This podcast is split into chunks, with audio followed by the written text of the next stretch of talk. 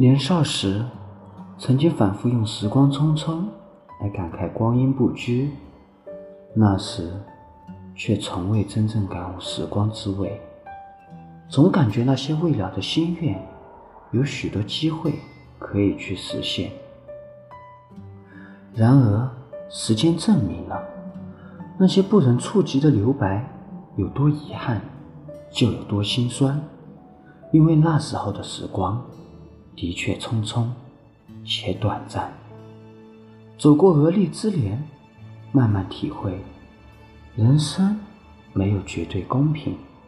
所谓好运气，不过是将运筹帷幄之中，才有了决胜千里之外的可能。进入不惑之年，渐渐懂得，生活没有捷径可走，所以前半生必须要付出足够的努力，才能报以后半生所期许的美丽。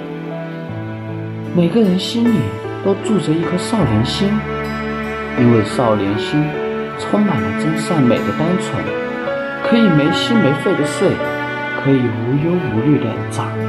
可以不慌不忙的爱，只是从来不相信这样的时光会一天一天被忙碌的世俗扰乱了心律，会一天一天被纷扰的事项惊了心音。